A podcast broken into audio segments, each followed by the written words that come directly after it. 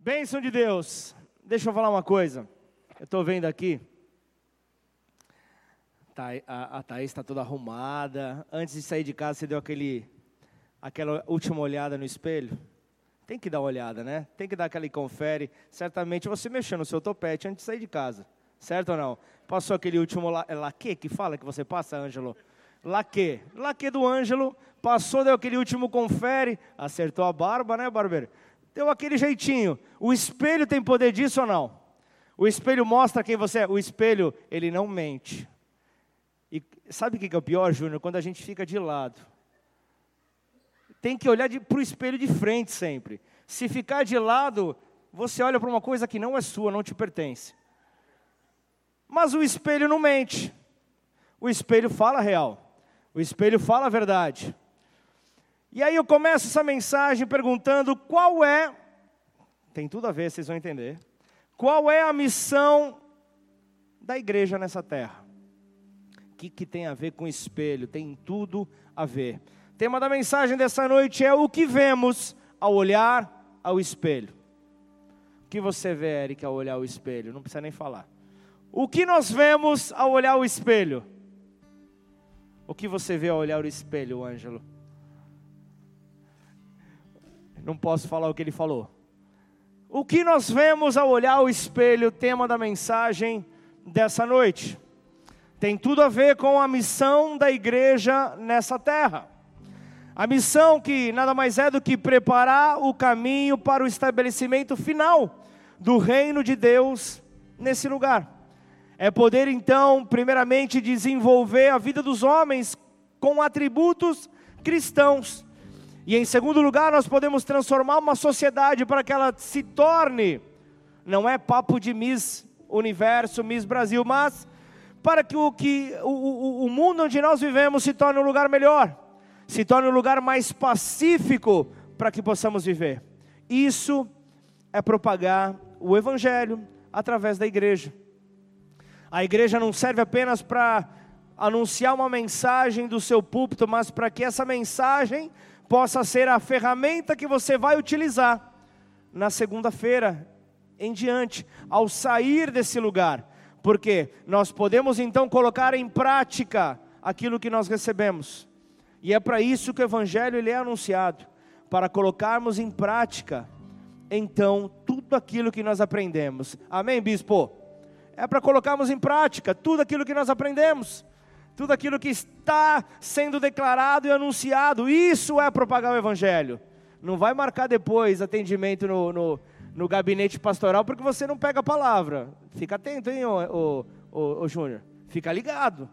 Amém ou não? Então, isso é propagar, então é divulgar a fé, é desenvolver a, a, a tua fé, e é nessa missão que nós somos fortalecidos como igreja. É nessa missão que nós somos fortalecidos por poder anunciar. E isso, em paralelo, na, na, é, é, é uma, é, é, na, na nossa vida, na nossa busca diária. Precisa ser algo diário, não precisa ser algo apenas semanal, mas esse desejo por encontrar. Salmos 42 fala justamente o anseio pela presença de Deus.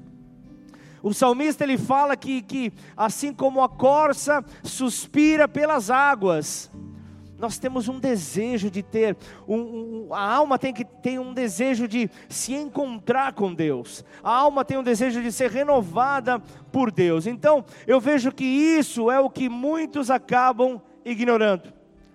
Eu quero falar nessa noite sobre o poder da autoimagem, o poder da identidade de cada um.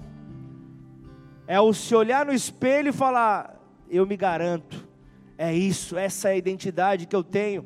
É, é, é, é entender para que foi que Deus te criou, para que foi que você foi colocado nessa terra, não apenas para ser um coadjuvante, não apenas para sobreviver se arrastando, mas para viver a vida abundante que Deus promete. Para viver essa vida abundante que Deus promete, mas algo que é incontestável. Algo que é incontestável é a maneira como nós nos vemos, a maneira como nós nos vemos afeta a forma como nós vivemos. Quem está comigo diz amém. A maneira como nós nos enxergamos faz toda a diferença. E eu não falo apenas de um aspecto é, racional, de um aspecto emocional, mas eu quero falar também sobre um plano espiritual. Eu quero falar também sobre esta área que é o motivo que certamente te trouxe até aqui para buscar uma resposta para a sua vida espiritual. Só que jamais nós estaremos aptos a cumprir o propósito divino se a imagem que nós temos de nós mesmos estiver distorcida. É horrível você tentar assistir uma televisão com uma imagem distorcida, não é horrível? É terrível você tentar enxergar algo com uma imagem distorcida. É a mesma coisa, é, é, é o tirar o óculos e tentar ler algo na última fileira. É algo desesperador, uma imagem distorcida é algo terrível. Então entenda que, que se, se, se é a graça que nos capacita, ela só pode ser acessada mediante a fé. Ela só pode ser acessada mediante a fé para nos enxergarmos da maneira como Deus nos criou, da forma correta. Para isso é necessário ter uma visão de fé. Se nós formos para o capítulo da fé, Hebreus 11, se nós formos para o capítulo da fé, no versículo 27, a palavra de Deus garante: pela fé, Moisés permaneceu firme. Pela fé, Moisés permaneceu firme como quem vê quem é invisível. Pela fé, Moisés permaneceu firme. Ele teve que acessar a fé, ele teve que agir com fé. Só que sabe qual é o problema? Ah, o grande problema está que boa parte dos cristãos se assusta se assusta com o seu chamado, se assusta com o, com, ou até mesmo quando assume o seu chamado em Deus e acaba desempenhando ele num nível de mediocridade, num nível mediano, muito inferior à forma como poderia efetivamente realizar. Você já se perguntou para que, que Deus me colocou nessa terra? Por que, que eu estou vivo no ano de 2023? Qual é a finalidade? Qual é a finalidade que eu estou aqui então vivendo nessa terra? Sabe que a grande dificuldade ela se encontra na nossa alma. A grande dificuldade que nós vemos se encontra no centro das nossas emoções. Se encontra ali no centro das nossas emoções, onde os limites começam então a, a serem apresentados e, e, e resistem às propostas da fé que nos são estabelecidas. Olhamos para as propostas nos reduzindo, sentindo cada vez inferiores, porque acreditamos que aquilo que nos é dado é muito superior do que aquilo que nós podemos viver. Quem está entendendo diz amém. Então tudo poderia se resumir com uma identidade.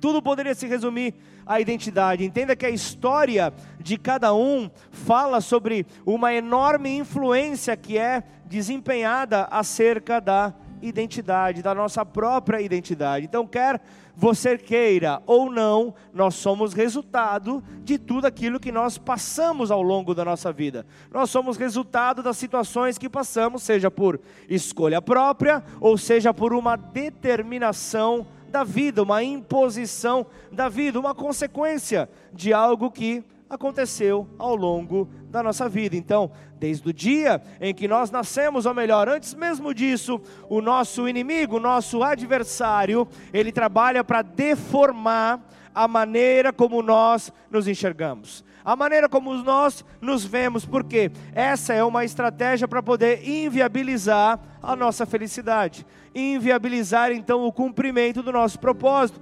impedindo assim o cumprimento dos propósitos de Deus para nós. E saiba você que o arsenal do nosso adversário para realizar, para realizar esse impedimento, o impedimento à, a obra que Deus tem para fazer nas nossas vidas e através, o arsenal do nosso adversário é enorme. É enorme esse arsenal e ele vem com uma arma entre tantas poderosa chamada desânimo. Desânimo é algo terrível na vida do homem, é algo terrível na vida da mulher, porque se você está desanimado, você não encontra forças para responder aquilo que você precisa responder. Aquele que está desanimado não consegue ver alternativas. Aquele que está desanimado não consegue enxergar saída para aquilo que está vivendo. Aquele que está desanimado não consegue enxergar então uma força que ele possui. Não consegue porque se vê limitado. Então, assim, mesmo que tenhamos nos convertido aos caminhos de Deus, mesmo que tenhamos passado por isso, mesmo que tenhamos recebido uma nova natureza em Cristo, mesmo que tenhamos vivido isso, os reflexos dessa é, é, identidade deformada do passado para as nossas vidas, refletindo no hoje, inclusive com, com os nossos erros, os nossos pecados, continuam se revelando na maioria de nós. Estão comigo até aqui? Então continua se revelando aqui a cada um de nós, e isso nos faz sentirmos inadequados para a vida que nós temos. Isso nos faz sentir inadequados para aquilo que o Senhor propõe para cada um de nós. E sabe, eu estou falando sobre uma grande guerra, uma grande guerra que existe entre duas naturezas. O, o, nosso Pai Celestial, Ele quer nos levar a viver sobre uma perspectiva da Sua grandeza, sobre a perspectiva do, do, do Seu reino, realizando assim coisas significativas nessa terra, coisas que, que, que, que gerem efeito e deixem um legado nessa terra, enquanto que o nosso adversário, o, o diabo, acaba trabalhando para nos limitar. Ele acaba trabalhando para nos limitar, para nos apequenar e, se possível, paralisar completamente. Qualquer semelhança com a tua vida não é mera coincidência.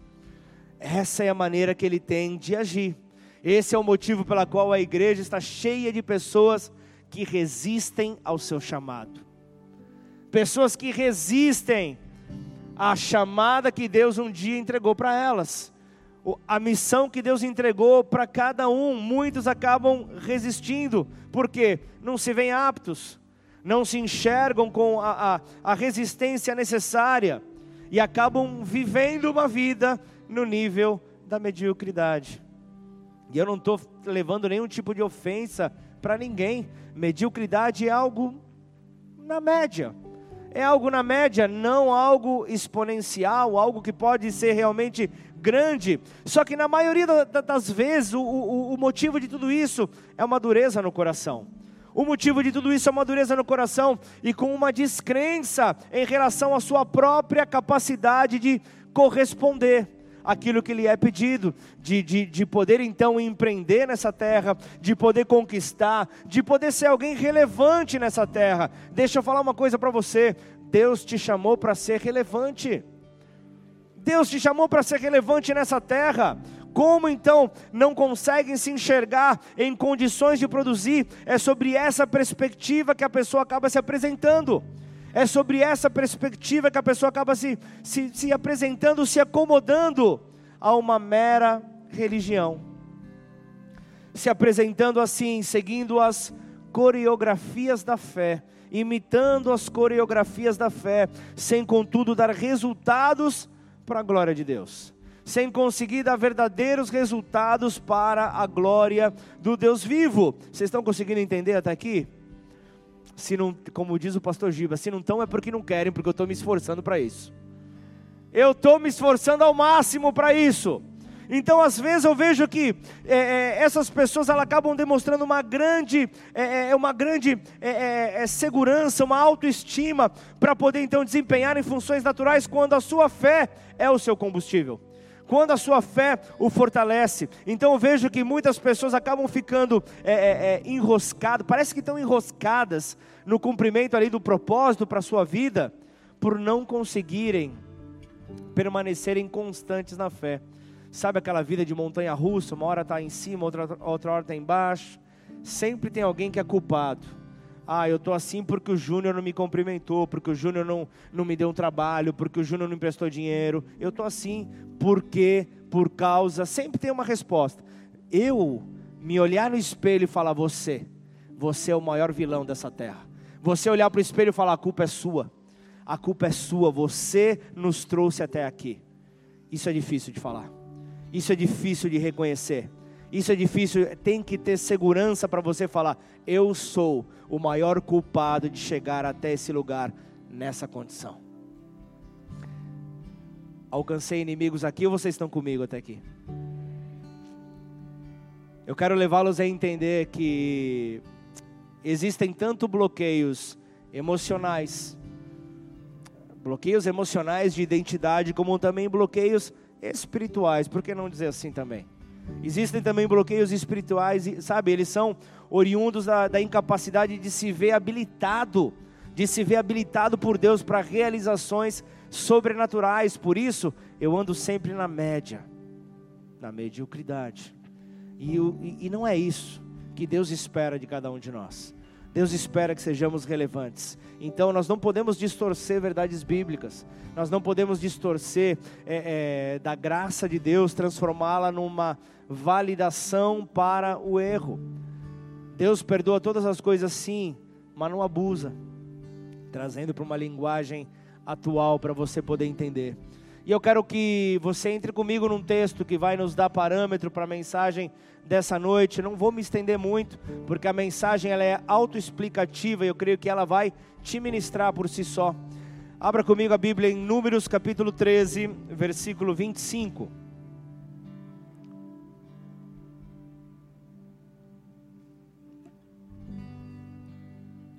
Números 13, versículo 25. Eu vou com você até o 31.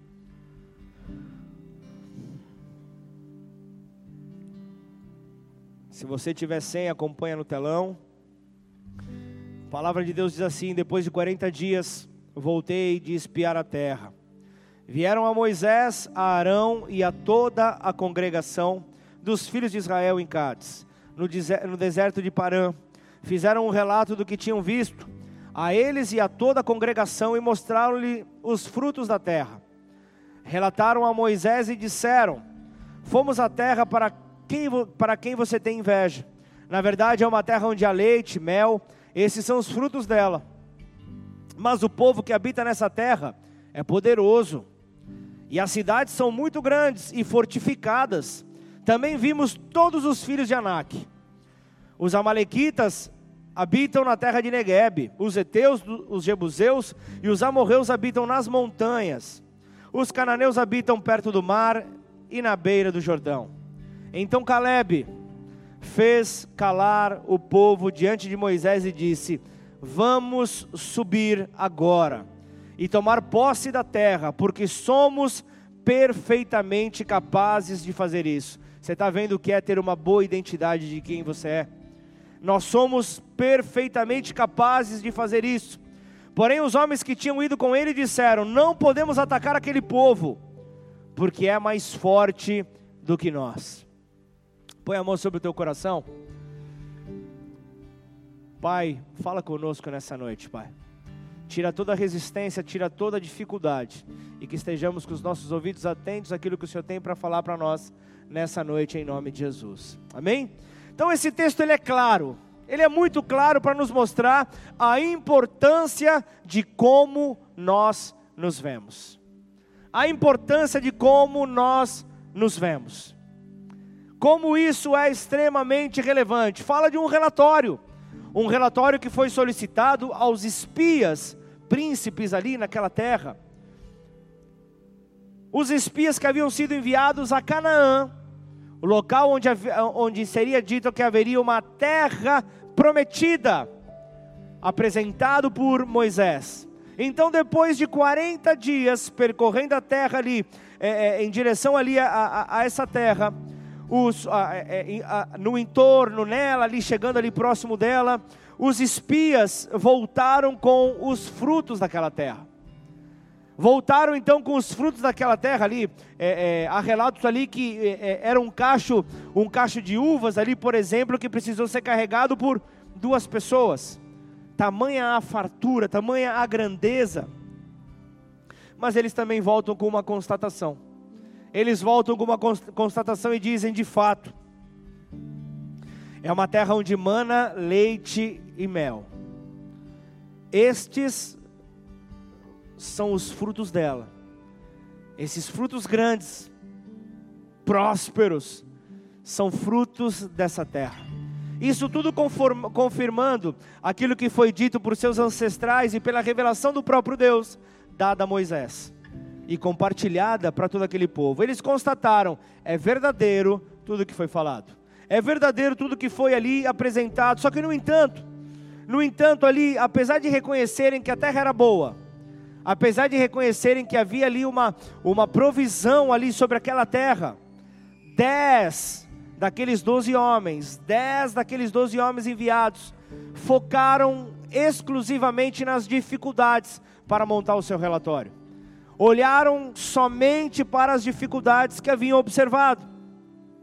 E o texto diz: Mas o povo que habita nessa terra é poderoso, e as cidades são muito grandes e fortificadas. Também vimos ali os filhos de Anak. E eles fazem uma confissão pública. Eles trazem uma confissão pública que eles dizem: Nós não podemos atacar aquele povo. Aquele povo, ele é mais forte do que nós, não tem jeito, perdemos. É nessa linha que o relatório por esses, apresentado por esses dez espias é colocado ali diante da mesa. Um relatório pessimista, um relatório terrível. Concluíram com essa declaração que nos ajuda a compreender a origem do problema. E aí eu quero que você vá comigo, versículo 33 de Números 13. Também vimos todos os gigantes.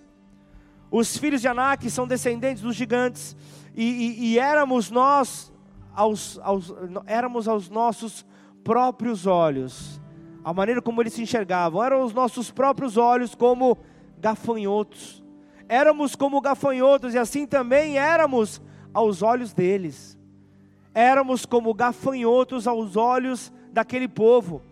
Sabe de uma coisa, igreja? Eles poderiam ter simplesmente comprovado: tem gigante nessa terra, tem treta pela frente, bicho vai pegar, faça ali a, apresentação com as suas palavras, do jeito que for, a coisa vai ficar feia. Poderia ter vindo assim um relatório, afinal de contas, o motivo para eles vigiarem aquela terra era justamente para de reportar o que, havia, o que haviam encontrado nela. Era essa a missão que eles tinham. Agora, o problema foi a sentença de fracasso que eles colocaram no próprio relatório. Estão comigo até aqui? A sentença de fracasso que veio junto desse relatório. E sabe o que aconteceu?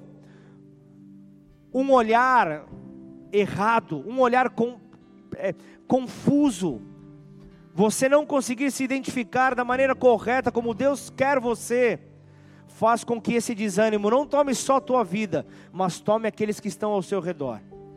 E então nós vemos ali que o desânimo gerou ali é, é, é, essa sensação em toda a nação. Aí você vai ver a continuidade, números 14 ali, nos quatro primeiros versículos ele fala: então toda a congregação se manifestou e se referiu em alta voz e o povo chorou aquela noite. Todos os filhos de Israel murmuravam contra Moisés e contra Arão, e toda a congregação lhes disse: Quem dera, olha só, o olhar confuso, o olhar errado, o olhar deturpado. Quem dera tivéssemos morrido na terra do Egito, ou mesmo nesse deserto. E que o Senhor nos traz a esta terra, por quê? Para cairmos à espada e para que as nossas mulheres e as nossas crianças sejam por presa? Não seria melhor voltarmos para o Egito? E diziam uns aos outros: Vamos escolher um chefe e voltaremos para o Egito. A frustração tomou conta.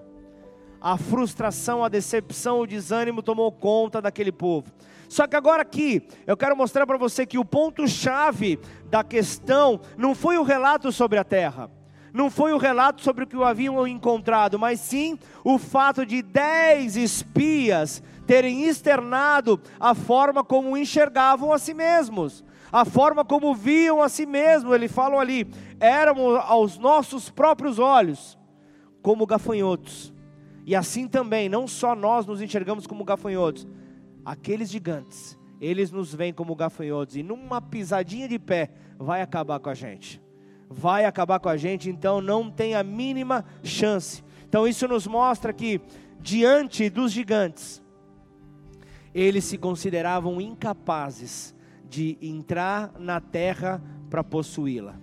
Eles se sentiam totalmente incapazes, apesar da palavra que Deus havia liberado para eles, apesar da palavra que Deus havia entregue para eles, só que infelizmente eles caíram ali na crença errada. Eles caíram ali na confusão, na promessa que a promessa estaria condicionada à capacidade humana.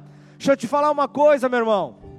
Se você achar que é pela tua própria força que as portas vão se abrir nessa terra, você vai quebrar a cabeça. Você vai quebrar, só vai ter muita porta que você vai conseguir abrir, sim, é claro.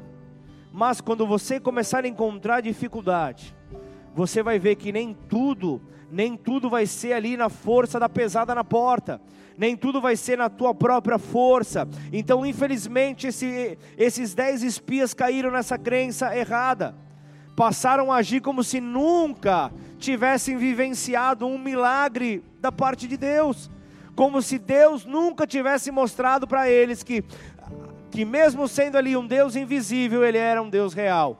Ele era um Deus onde as impossibilidades se tornavam real diante de um comando, de um simples comando dele. Só que eu quero trazer uma boa nova para você.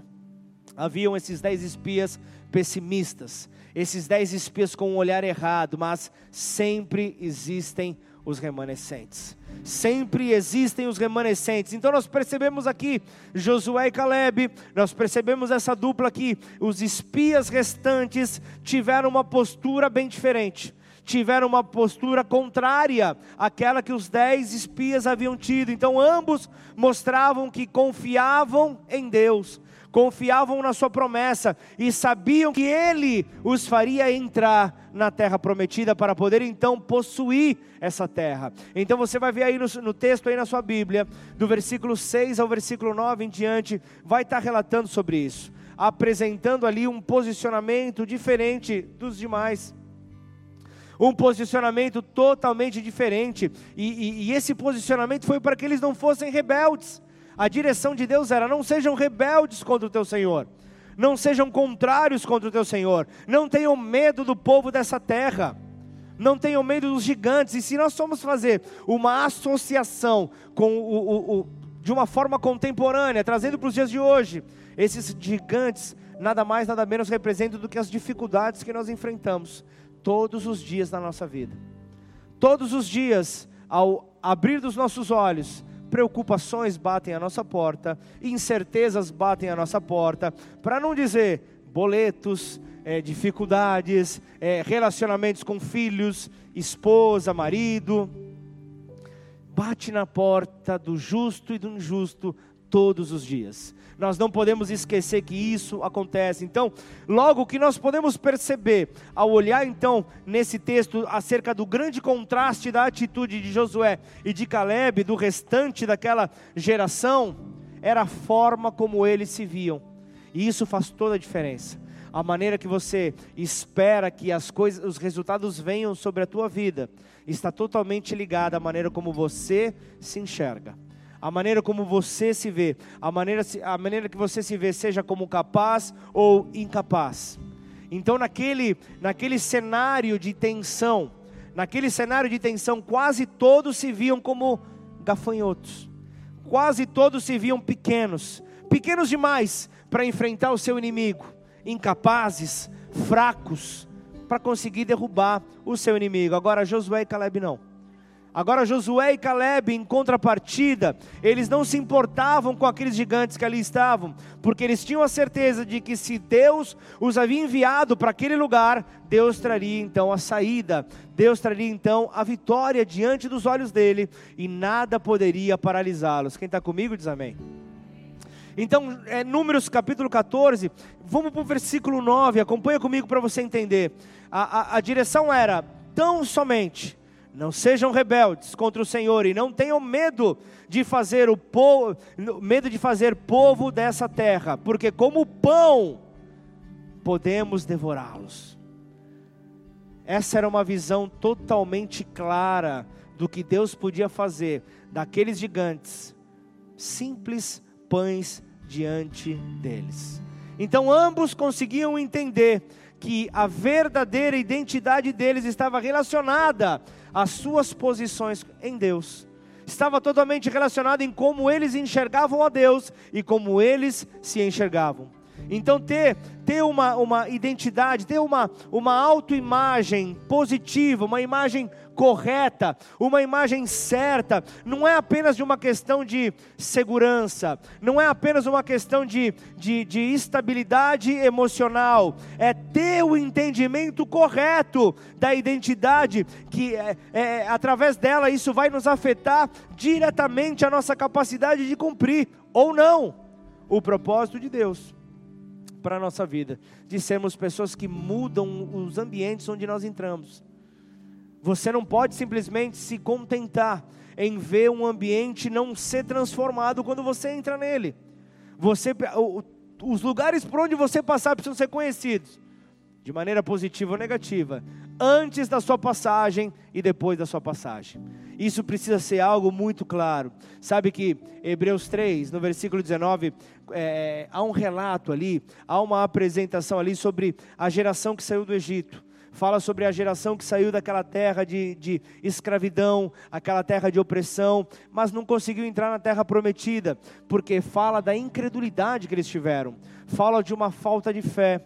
Só que deixa eu dizer uma coisa, por outro lado, agora que eu quero talvez entender que, eu, que, que essa palavra pode te chocar. Deixa eu te dizer uma coisa, por outro lado, algumas coisas independem da fé. Algumas coisas independem da fé, porque existem leis espirituais que funcionam para todos. Existem leis espirituais que funcionam para toda a terra, seja para aquele que crê, seja para o ateu, para todos. Oh, meu parceiro ia vir me ajudar a pregar aqui? Oh, meu Deus. Independente de serem ou não cristãos, funcionam para todos. Jesus, em Mateus 5,45, ele traz uma afirmação que é maravilhosa. Ele afirma que o sol, o sol e a chuva, eles, eles são liberados tanto para os justos quanto para os injustos, tanto para os bons como para os maus. É para todo mundo é para todo mundo que a chuva vem. Então, ou seja, algumas coisas simplesmente acontecem para todos, para todas as pessoas. Só que contudo é possível dizer que esses princípios de fé, eles são universais. Esses princípios de fé são universais, já que qualquer pessoa, qualquer, escuta o que eu estou dizendo, qualquer pessoa, quem quer que seja, que declarar, crendo em seu coração, vai experimentar o resultado. Um amém eu tive aqui vai apresentar aqui, vai experimentar, vai viver o resultado, porque ao declarar, crê no seu coração, não declara com aquele mais será, e se, vai rolar mesmo. Mas se você crê no seu coração a possibilidade de experimentar o resultado, é algo real. O curioso é que, às vezes, nós encontramos pessoas que não conhecem ao Senhor, como muitos, talvez, de nós aqui conhecemos. Tem pessoas que não conhecem, não têm o conhecimento que talvez você tenha, mas são pessoas que possuem a capacidade de acreditar, são pessoas que possuem a capacidade de fazer declarações e de perseguir alvos de uma maneira diferente perseguir alvos de uma maneira bem diferente, até mesmo mais do que alguns que estão no nosso meio. E não se assuste por causa disso, que deveriam demonstrar uma dependência muito maior do seu Senhor, acabam não fazendo, acabam não tendo essa experiência. Então, logo eu vejo que até mesmo, até mesmo a fé, até mesmo a fé, ela vai funcionar para qualquer um, ela vai funcionar para qualquer um, mas princípios que Deus estabeleceu não se referem apenas a isso, são muito mais profundos, e um deles é justamente a maneira como nós nos vemos. E aí eu volto a te perguntar: o que vemos ao olhar ao espelho? O que você vê ao olhar ao espelho? O que é que você pode enxergar? O que é que você consegue ver? Qual é a, a, a visão que vem diante dos teus olhos? O que é que é apresentado diante de você? O que é que você consegue ali ver que talvez você não era o que você esperava, mas é algo que você precisa aceitar. O que é que nós podemos então enxergar? Eu explanei tudo isso até chegar nesse momento, até chegar nesse momento dessa palavra, até chegar aqui para te trazer então nesse momento que é preciso entender biblicamente o poder da identidade. É preciso entender biblicamente o poder da identidade, do conceito que nós temos de nós mesmos. O conceito que nós temos de nós mesmos. E deixa eu te falar uma coisa: se os princípios da fé funcionam para qualquer um, deixa eu te dizer uma coisa: quanto mais para quem tem o privilégio de conhecer a Deus e a Sua palavra. Imagina só você, Provérbios 27, 19 diz: Como a água reflete o rosto, assim o coração reflete o que é uma pessoa. Deixa eu te falar mais uma pergunta. Como é que está o seu coração nessa noite? Ele é o espelho de quem você é. O silêncio eu posso entender como o apertar do cinto nessa hora, ou como aquele pensamento de ai, veio em minha direção essa palavra. Eu sou aquilo que eu vejo, aquilo que eu vou refletir do meu coração. Então a maneira como nós nos vemos determina o que somos e o que recebemos de Deus. É algo direto. Sabe você, olhando para a história, o espelho mais antigo que é, que é, que é declarado é, é, como conhecido, que nós temos conhecimento, é a água. As pessoas se olhavam ali na água, viam aquele reflexo, mais ou menos, viam aquele reflexo meio bagunçado.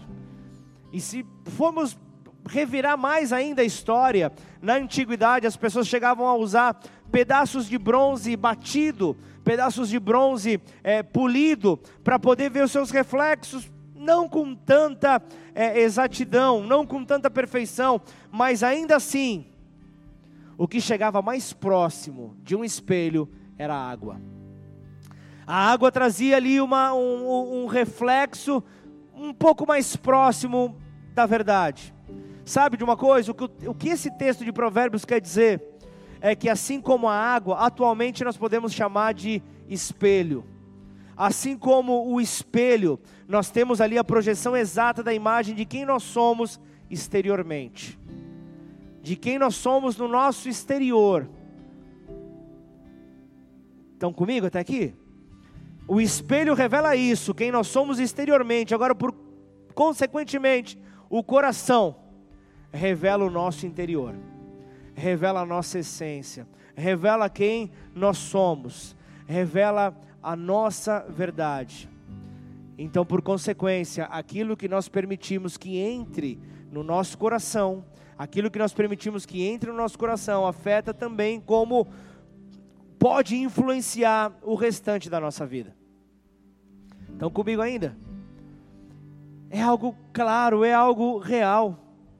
Um um, um versículo que eu cito frequentemente que eu tenho para a minha vida, depois de longos anos caminhando com o Senhor. Provérbios 4, 23. De tudo o que se deve guardar, guarde bem o seu coração, porque dele, do seu coração, procedem as fontes da vida. E sabe que a palavra de Deus destaca que há coisas que nós devemos guardar Apocalipse 3,11 fala: guarda tudo que você tem. Fala que nós devemos guardar aquilo que é nosso, aquilo que nos pertence, para que não seja comprometido, para que não seja tomado, para que não seja levado. Então devemos guardar o nosso coração, não apenas de emoções erradas, não apenas de emoções erradas, mas também das coisas que não refletem verdadeiramente quem nós somos. Nós temos que guardar o nosso coração. Ainda em Provérbios 23, 7 diz: Como imagina em sua alma, assim um homem é. Como imagina em sua alma, assim um homem é. Ah, mas isso é uma palavra que tem que ter muito entendimento. Deixa eu falar uma coisa, eu já, eu já disse aqui algumas vezes isso.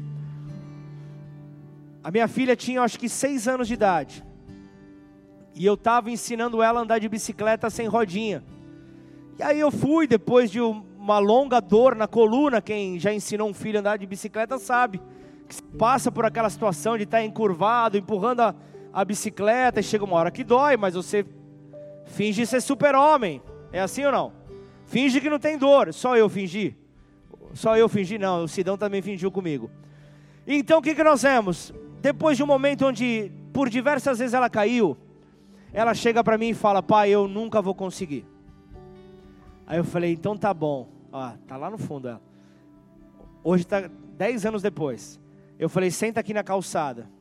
Eu falei: Eu usei esse mesmo versículo. Eu falei: Sabe de uma coisa? Assim como você imagina no teu coração, assim como você imagina na tua alma, assim você será. Se você está declarando isso, que você nunca vai conseguir, você nunca vai conseguir. Agora, se você olhar, mesmo com todas as dificuldades, eu vou conseguir. Você vai conseguir. Isso é a verdade de Deus e ela é imutável. Eu fazendo uma pregação para uma criança de seis anos, imagina isso. Tentando ser lúdico para aquela criança, tentando desafiá-la. Minha vontade era de eu sair naquela bicicletinha e falar: é assim. Mas não podia fazer isso. E eu não podia também ferir as emoções dela. No auge dos seus seis anos. Mas então ela sobe na bicicleta e ela fala: Eu vou conseguir. E não é, isso não é propaganda de, de, de, de da Calói, não é propaganda da Calói. Essa, essa, essa, essa é uma verdade. Ela, ela, ela montou na bicicleta e foi. Mas ela foi, que eu tive que correr atrás dela, porque ela foi ali coisa de 100 metros, chegando já numa esquina. Eu falei, a casa vai cair, aprendeu a andar de bicicleta e vai ser atropelada na primeira vez. Não dá. Mas ela aprendeu com seis anos de idade. Ela entendeu que como imagina em sua alma, assim o homem é. Por que, que você que está hoje aqui, talvez caminhando há um longo tempo, outros com menos tempo, por que, que você não consegue acreditar no teu coração que existe uma capacidade que vai além daquilo que você possa estar se enxergando hoje? Existe uma capacidade que, que, que, que Deus é aquele que vai te empurrar para que você possa sair do teu lugar, para que você possa se mover de toda a incredulidade. Por isso nós devemos questionar sobre quem nós somos. Nós devemos estar nos questionando como nós nos vemos. E aí eu volto a te perguntar pela última vez: o que vemos ao olhar ao espelho? O que é, qual é a visão que nós temos ao olhar no espelho? Líderes presentes nessa casa, líderes dessa igreja, presentes aqui, nós não podemos esquecer da, do, do peso, da enorme responsabilidade que nós carregamos, o peso que está sobre os nossos ombros. Como na palavra que eu, que, que eu compartilhei dia 31 de dezembro de 2023. Muitos acharam, puxa, o tempo de seca acabou, eu vou na lotérica, vou jogar ali, vou ganhar na Mega Sena. Eu falei, não. Foi daí que a, a hashtag voltou, deixa de ser mané. Deixa de ser mané, eu estou falando sobre uma sequidão espiritual. Aquilo que te paralisa de se Deus te chamou para ser milionário, você vai ser milionário através do seu trabalho, através das escolhas corretas que você vai fazer. Não pense você que através de jogos de azar você vai se tornar um, porque talvez você vai gastar o dinheiro todo da tua família e você nunca vai viver isso. E eu não estou querendo te desanimar nessa hora, mas líderes, eu quero justamente falar sobre a responsabilidade. Deixa eu trazer aqui num paralelo aos espias do texto da nossa noite. Os espias eram líderes ali na época, eram príncipes ali, e, e, e, da mesma forma pesava sobre eles a responsabilidade, eles tinham que trazer uma resposta para o seu povo. Então, assim como foi com eles, a forma como nós nos vemos vai afetar diretamente a quem nós lideramos. A maneira como nós nos enxergamos vai afetar diretamente as pessoas a quem nós aconselhamos, a quem nós dirigimos ali tentamos mostrar um caminho. A escolha é de cada um, é claro. Todos somos livres para fazer a escolha que quiser. Mas nós não podemos nos isentar da nossa responsabilidade. Jamais estaremos aptos a cumprir o propósito de Deus nas nossas vidas, se nós não entendemos a responsabilidade, não, não nos enxergarmos como quem efetivamente nós somos. Nós precisamos estar bem claros a, a, a respeito disso. Nós precisamos estar bem certos daquilo que Deus entregou para nós. É, a, a, a, a visão não pode estar deturpada, não pode estar corrompida, não pode estar ali realmente confusa. Nós temos que ter algo real, algo claro.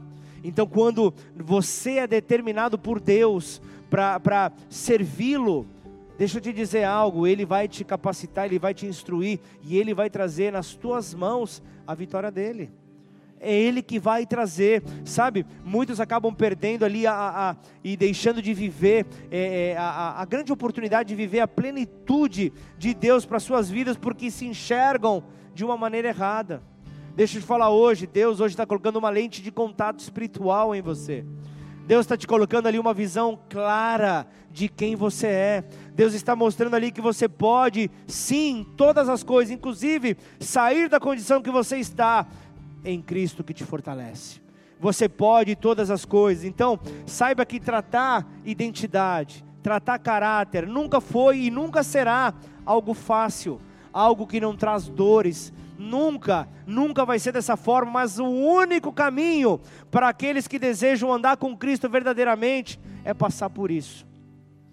Nós vamos ter que passar por isso, e deixa eu dizer: aqueles dez espias que se viam como gafanhotos, eles morreram eles morreram, eles não entraram na terra prometida, e o restante daquela geração passou pelo mesmo problema, passou pela mesma dificuldade. Então a falta, a falta de compreensão da nossa identidade vai afetar o cumprimento do nosso propósito nessa vida. Nós temos que ter então uma compreensão correta, então dá valor, dê valor para a sua vida dê valor para a sua vida. Então, é, é, é, dê valor para aquilo que você espera enxergar no espelho. Dê valor para você. Se valorize, não se coloque abaixo dos outros, não se enxergue como pequeno gafanhoto, não se enxergue como algo que numa pisada você vai ser destruído. Para de se enxergar tão pequeno. Josué e Caleb, eles herdaram a terra porque eles viram a si mesmos como o Senhor os, os via. Ele, ele, eles conseguiram ter uma, uma visão correta, ele, eles conseguiram se enxergar da maneira correta, então que isso seja o suficiente para gerar temor no seu coração. Que isso seja o suficiente para gerar temor ao ponto do, do ao ponto do nosso coração nos faça ali é, é, realmente enxergar de uma maneira correta como Ele nos enxerga, para que tenhamos um entendimento real e verdadeiro da nossa identidade. E então podemos cumprir os propósitos dele para a nossa vida. Em nome de Jesus, curva sua cabeça, feche seus olhos. É sobre isso, Pai. É sobre isso que nós estamos aqui, Pai. Meditando na tua palavra, Pai. É sobre isso, Pai. É sobre termos uma visão correta, não distorcida, não pequena. Senhor, nos enxerga, nos ajude a enxergar, melhor dizendo, nos ajude a enxergar, não com capa de super-homem, Pai, mas nos, nos ajude a enxergar com os teus olhos, ó Pai, ou ainda mais a fundo, nos, nos ajude a enxergar por meio da cruz do Calvário, Pai. A cruz que foi, ó Pai, o motivo da revelação do seu amor por nós. Porque o Senhor nos amou tanto, a cruz acabou existindo. A cruz apenas serve como o símbolo de que em Cristo nós podemos vencer qualquer desafio.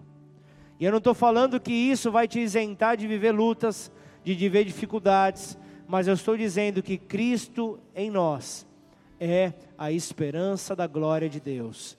Cristo em nós é o motivo para que a esperança não nos abandone, para que nós tenhamos ali agarrados a ela a vontade de, de querer continuar, a, a vontade de querer prosseguir, a vontade de querer levar outras pessoas a prosseguir. Não como o relatório daqueles dez espias que levou pessoas a ficarem fora do propósito divino, mas que você possa levar pessoas para o céu. Que você possa levar pessoas por meio da sua, da sua conduta, por meio da sua resposta, por meio da maneira como você enxerga as dificuldades, mas antes de tudo, enxerga ao teu Deus que faz com que você cresça diante das dificuldades. E é sobre isso que eu quero então entregar essa palavra nessa noite.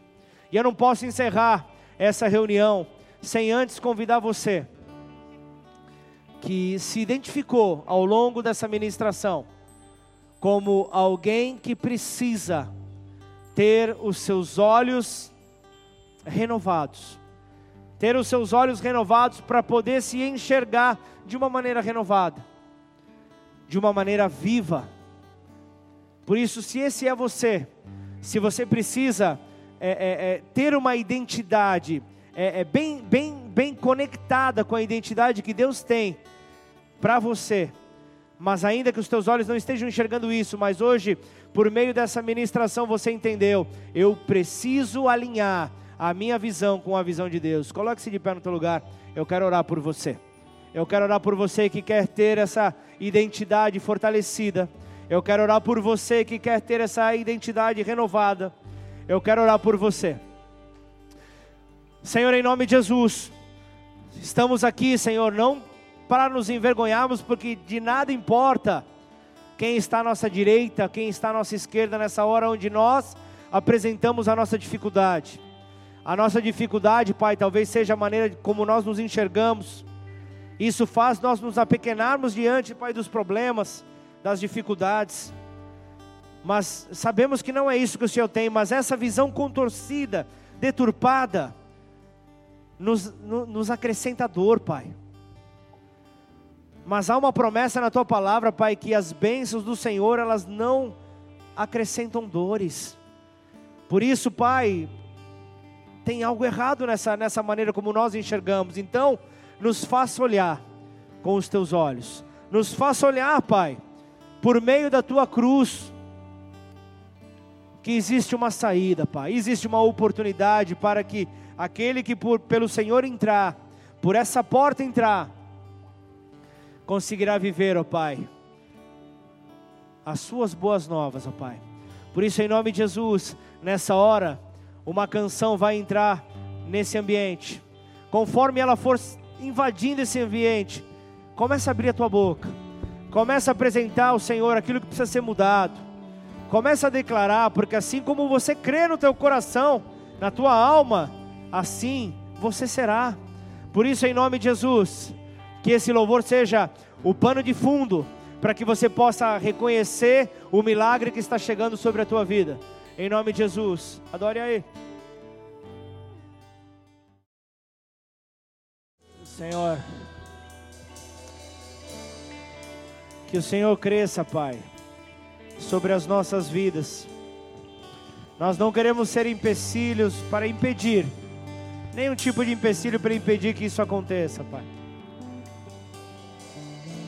E ao simples fato do Senhor crescer, a sua grandeza, ela mostra o quão dependente nós somos. Quanto nós dependemos, ó Pai, do teu direcionamento para poder fluir naquilo que o Senhor tem para nós.